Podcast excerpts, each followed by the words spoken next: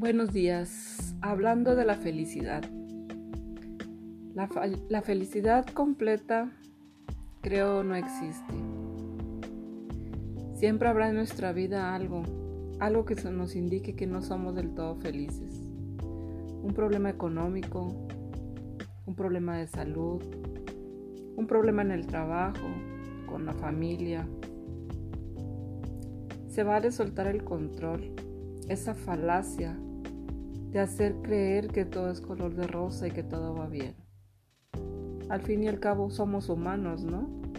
Estamos en el mundo. Y mientras estemos en el mundo, vamos a tener muchas cosas que de pronto nos hagan sentir que no somos felices. Dios es el único que puede darte la felicidad que buscas.